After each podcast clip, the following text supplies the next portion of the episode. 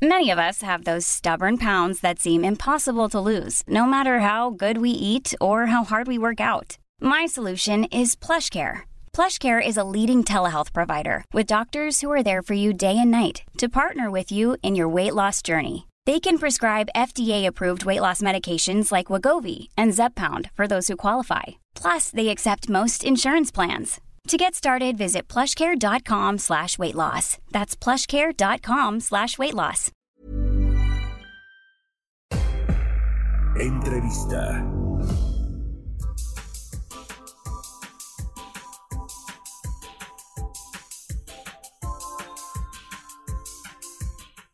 Ya estamos de regreso aquí en Bitácora de Negocios. Son las 6 de la mañana con 30 minutos, tiempo del centro de México. Vamos a hablar sobre este tema del desabasto de medicamentos, las compras consolidadas del gobierno federal, que ya le decíamos recaen en buena medida en la Oficialía Mayor de Hacienda, aunque desde el año pasado se hizo este acuerdo con la UNOPS, la organización eh, de la oficina de la Organización de las Naciones Unidas que se encarga pues de hacer estas licitaciones eh, de otras cosas también, pero el gobierno federal la contrató a la UNOPS para hacer estas licitaciones públicas internacionales y buscar que los eh, distribuidores y farmacéuticos, sobre todo las farmacéuticas que producen los medicamentos, pues no tengan esta posibilidad de ser los únicos que proveen eh, los insumos médicos y las medicinas al gobierno federal, entonces se buscó ampliar el espectro de empresas de farmacéuticas para que provean a, México de, medicamentos. El asunto es que se fueron a buscar a la India, a China, a otros países. La India con su problema terrible también que, que está enfrentando por el COVID-19, pues no tiene ni siquiera la capacidad eh, para estar produciendo muchos medicamentos para el resto del mundo. Pero bueno, eh, se fueron a buscar por todos lados. Resulta que de toda la compra consolidada del próximo año no han logrado eh, adjudicar ni el 40% de todos los medicamentos. Se hizo un cuello de botella como era previsible y ahora las dependencias públicas pues cada una tienen que buscar a sus propios distribuidores y a sus propias farmacéuticas para que les provean los medicamentos. Le decía que uno de los casos más eh, puntuales que exhiben este desastre en el sector salud, pues es el de los medicamentos oncológicos, particularmente el de los niños con cáncer, que eh, desde el inicio del gobierno ha habido estos desabastos y el gobierno pues parece indolente. El propio presidente López Obrador que dijo la semana pasada que esta semana se solucionaría el tema del desabasto de medicamentos para los niños con cáncer y no ha sucedido.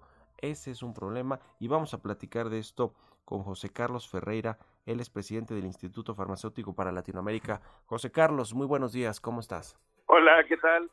Muy buenos días, muchísimas gracias, a tus órdenes. ¿Cómo va el tema de la proveeduría de medicamentos para el sector público, estas compras de gobierno a través de las compras consolidadas? La UNOPS está participando ahí de, de manera preponderante en toda esta gestión de las compras. ¿Qué eh, panorama tenemos actualmente, José Carlos Ferreira? Eh, bueno, de, hecho la UNOPS está participando de manera eh, mediocre, obediente y limitada.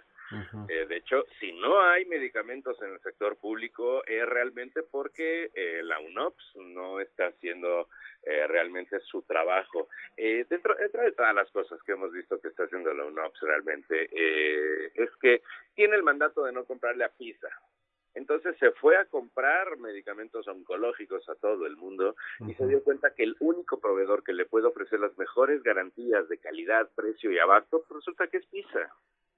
Pero tiene el mandato presidencial de que no se le puede comprar a PISA. Entonces está buscando medicamento eh, por donde por donde puede. Como no pudo encontrar una mejor empresa que eh, PISA, Psicofarma, SILAN, es que los laboratorios nacionales para las claves genéricas establecidos en el país, como no pudieron encontrar mayor competitividad, entonces, este, pues lo, que están haciendo es generar eh, retrasos y, pues al final de cuentas, la derechohabiencia es la que termina pagando, eh, pagando el costo, ¿no? Pues sí, ese es el asunto los mexicanos que tienen el acceso a los servicios de salud, ya sea a través del Instituto Mexicano del Seguro Social o del INSABI, que era antes el Seguro Popular, o de cualquier otro instituto público federal y también los estatales están sufriendo su propia crisis, pues no tiene acceso a los medicamentos. Ese es el asunto y en tema de salud pues no se juega, ¿no? Es decir, es un tema de si hay los, los medicamentos, los tienes que eh, repartir, distribuir, que ese es el otro asunto, ¿no? Una, una cosa es las compras del gobierno que han, eh, que se van muy retrasadas con la, con la intervención de la UNOPS, y por el otro lado está el tema de la distribución, porque también se hizo este cuello de botella. Las eh, pocas compras que han logrado hacer de estos productos eh, de medicamentos y otros insumos médicos, en teoría pues no las han podido repartir como debe de ser porque también le cancelaron los contratos a los distribuidores tradicionales de medicamentos. A los a los a los integradores. Es correcto eh, no no no se están formalizando bien los contratos no se están eh, eh, convocando de manera transparente no se están dejando las reglas claras. Muchos integradores con amplia experiencia no estamos hablando de Birmex, no estamos hablando de Drugmex, estamos hablando de distribuidores fuertes. Están teniendo que tirar los contratos porque dicen, eh, es que no me están dando las garantías, no me están pagando, no me han pagado ejercicios de hace dos años y pues finalmente se está quedando todo eh, en, el, en, el, en el tintero pero eh, por, porque, porque digo que no es Birmex especialmente porque te estoy diciendo que son eh, empresas de distribución que tienen eh, canales de distribución, que tienen logística, que tienen almacenes, que tienen red fría, red fría física, red fría estática, red fría móvil, que tienen una verdadera infraestructura eh, armada, que son los distribuidores. Sin embargo, el, el, el gobierno, la administración pública federal, a mediados del año pasado dijo, inventemos la mejor estrategia de distribución que puede servir para México. Y le pagaron 80 millones de pesos al Instituto Politécnico Nacional para que hicieran un documento de cuál es la mejor estrategia. ¿Tú has visto ese documento? ¿Y cuál es, cuál es la mejor estrategia o cuál, es por lo menos la conclusión, más allá de lo que ya le pagaron al IPN? ¿Qué dice este texto? No, no, por eso, eh, por eso no, se conoce. ¿Tú lo has visto? No, fueron 80 millones de pesos que fueron desviados con el pretexto de generar un esquema ideal de distribución de medicamentos en México. El esquema ideal de distribución de medicamentos en México es que, mira, existen por lo menos unas 200 empresas de logística de distribución fuertes especializadas en medicamentos que ya tienen una inversión. Algunas de ellas ya quebraron como fármacos especializados. Sí. Este, no, no, no han podido resistir a, a, a, la administración actual y pues sin embargo esas son las empresas que pueden tener la capacidad de, de logística, de suministro, de abasto, de almacenamiento, de distribución, sobre todo de última milla. Eh, la última milla es lo que se necesita para poder llevar, incluso hasta en moto, en bici o en burro, algunos centros de salud eh, que están en las rancherías, en las zonas apartadas. Eso ya se tenía, se tuvo resuelto durante mucho tiempo pero este el presidente acusó de una mafia de compra de medicamentos de las empresas farmacéuticas. Entonces ya no le vamos a comprar a los distribuidores, le vamos a comprar a las farmacéuticas. Espérame, pero me está diciendo que la farmacéutica es corrupta. Sí, por eso no le vamos a comprar a distribuidores. Espérame, es que los distribuidores no son farmacéuticas. Entonces eh, eh, eh, se genera una, una, una cadena de culpabilidades infinita en la que dice, para ahorrarnos dinero, vamos a comprarle directo a las farmacéuticas. Eso fue hace dos años. Luego, para ahorrarnos dinero, vamos a pedirle al IMSS que ya no compre, porque el IMSS es corrupto, entonces se lo vamos a encargar a Hacienda. Pero para ahorrarnos dinero, entonces vamos a pedirle a la UNOPS que compre medicamentos. Y este y, y todo es ahorrarnos dinero, ahorrarnos dinero. Eh, eso ya no es austeridad republicana, mi buen amigo, eso ya es austericidio. Uh -huh. Porque sí se están ahorrando mucho dinero, ¿sabes cómo? No comprando medicamentos.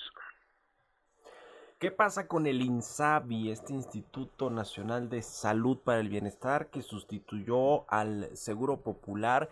que en el inicio no tenía reglas de operación claras hasta hace poco para, para poder pues eh, ser este organismo que en el país eh, eh, pues presta los servicios de salud de primero, segundo nivel en, en, en la República Mexicana ¿Qué ha, ¿Qué ha sucedido con este instituto que parecer, que al parecer tampoco ha, ha, funcionado del todo bien, no?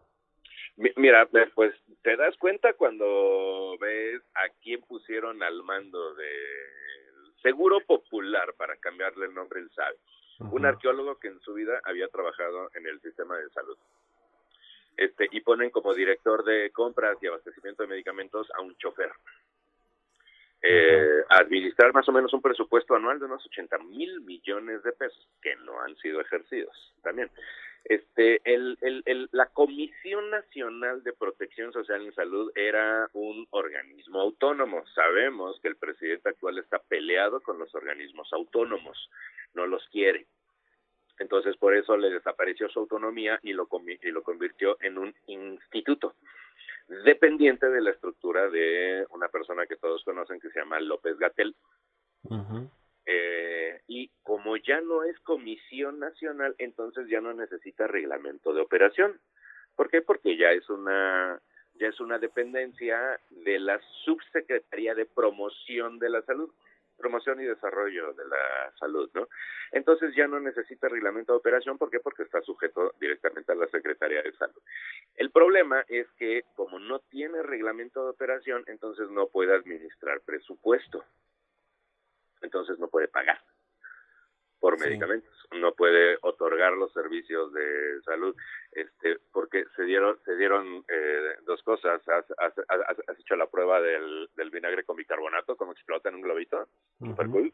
Este, se dio eh, lo mismo cuando hicieron que todos los estados se adhirieran al INSABI, es decir, se dieran su personal eh, humano y su infraestructura al INSABI, pero le quitan el reglamento de operación, entonces quedan inoperantes y resulta que no pueden ejercer eh, eh, la compra. El INSABI dice que no va a comprar hasta que no le empiecen a liberar presupuesto y resulta que el presupuesto lo tiene el INSABI, pero el INSABI no tiene reglamento de operación, entonces no puede ejercerlo.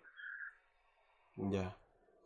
Esto, va a llegar, esto va a llegar a, situaciones, eh, digo, si no lo estamos viendo ya ahorita con los casi dos mil niños con cáncer que han sido negados los servicios por parte del Estado, este, va a llegar a situaciones verdaderamente dramáticas en los próximos meses. ¿eh?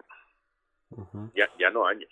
Sí, sí, sí, el desabasto ya es eh, patente, se, se nota y se, eh, se padece pues en prácticamente todo el país y los eh, eh, derechohabientes de el IMSS y de otros institutos, el INSABI, pues están haciendo estas manifestaciones públicas, muchas aquí en la capital del país, en Palacio Nacional, el presidente pues ha dedicado apenas algunos minutos para hablar del tema y decir que se va a resolver, pero no se resuelve. Y el, y el, y el tema pues es que la gente necesita los medicamentos y no, y no se les están eh, pues dando, suministrando, porque hay un embudo, un cuello de botella en, el, eh, en las compras de gobierno, desde cómo se hacen las licitaciones hasta cómo se distribuye el, el tema de los de los medicamentos. Ahora, el, el, el, asunto es que finalmente lo que se buscaba, según el presidente, eh, era pues erradicar la corrupción en las compras, en la distribución y también pues esta especie de monopolio que tenían supuestamente los distribuidores y las farmacéuticas para fijar precios y vender caro al gobierno. Más allá de esto, que no se ha comprobado porque pues no hay nadie en la cárcel o vinculado a proceso por estos asuntos, no hay ni una sola denuncia. Ni una sola denuncia, además. Eh, el, el, asunto es que ahora ya los, eh, las dependencias públicas, como el IMSS, como el propio INSABI, eh, Liste y otros más, pues están haciendo sus compras directamente y es peor, ¿no? Porque están haciendo compras express, urgentes y con adjudicaciones directas, quizá los mismas farmacéuticas o distribuidores con los que no querían trabajar. Así es, correcto. Y sobre todo, las están teniendo que comprar a sobreprecio. Oye, pero ¿por qué, por qué la industria es tan mala y por qué vende eh, tan caro? Porque no es lo mismo como en las épocas anteriores en las que había una licitación consolidada eh, que a la farmacéutica le otorgaba un contrato anual con un mínimo obligatorio garantizado por ley. Con eso ellos pueden negociar las mejores compras de eh, de los APIs, de los de las materias primas que se necesitan los medicamentos y, los directores de manufactura y de producción pueden hacer una planeación anual de la producción con lo cual pueden garantizar el abasto de los precios, por ejemplo, del Midazolam, este que en la última licitación de Peña Nieto quedó en 33 pesos. eh, como ya no hay eso y piden midazolam de manera inmediata, dicen, pues bueno, mira, de manera inmediata, este, te lo puedo conseguir, pero este, te lo tengo que vender un poco más caro. porque no puedes, no me permites hacer una planeación anual, me, me estás permitiendo hacer una planeación bimestral mis costos de adquisición eh, se van a los cielos. No es papel higiénico eh, administrar los medicamentos. ¿eh? Aquí eh, eh, de lo que se trata es de poder hacer una planeación muchísimo más oportuna, más efectiva, más formalizada, con contratos, para poder garantizar que los precios se vayan para abajo. En, en, en la época de Peña Nieto se compraba midazolam a 33 pesos. ¿Sabes a qué precio se está comprando en México? Eh? A 14 laboratorios farmacéuticos con registro sanitario de midazolam. ¿Sabes a qué precio lo está comprando la 4T en Lituania? Uh -huh. A 255 pesos. Pues sí. por el puro berrinche de no querer comprarle a los laboratorios en México. Uh -huh. Entonces, la guerra contra la corrupción se está convirtiendo en una corrupción internacional. Uh -huh.